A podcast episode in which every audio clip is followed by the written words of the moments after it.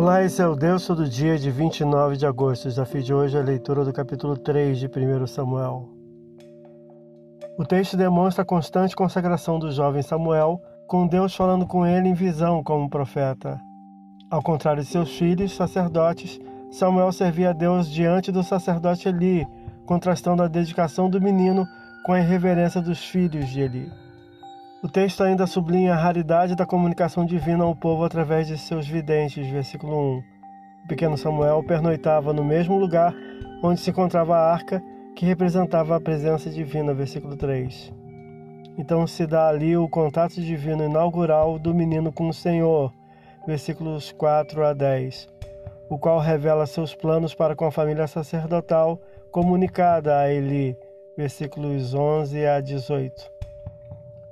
Todo Israel, de norte a sul, reconhece o ofício profético de Samuel, versículo 20.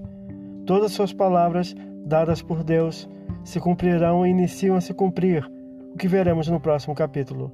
Esse é o Deus Todo Dia, boa leitura que você possa ouvir Deus falar através da sua palavra. Agora segue a mensagem e pensamento do dia do pastor Heber Jamil. Até a próxima.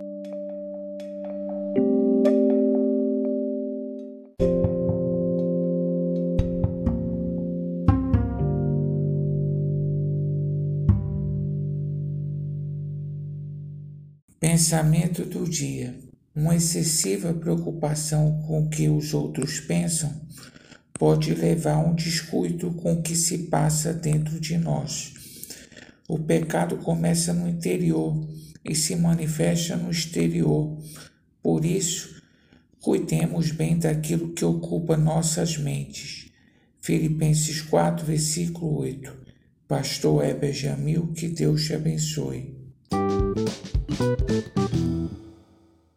Nós do Deus Todo Dia gostaríamos de dar boas-vindas a mais uma nação que se junta aos ouvintes do Deus Todo Dia.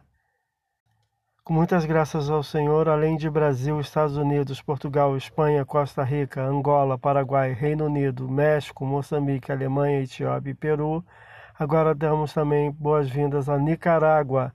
Seja bem-vindo você, ouvinte de Nicarágua mais um país da América do Sul a se unir a nós, ouvindo Deus todo dia. São já 14 países nas Américas, na Europa e África.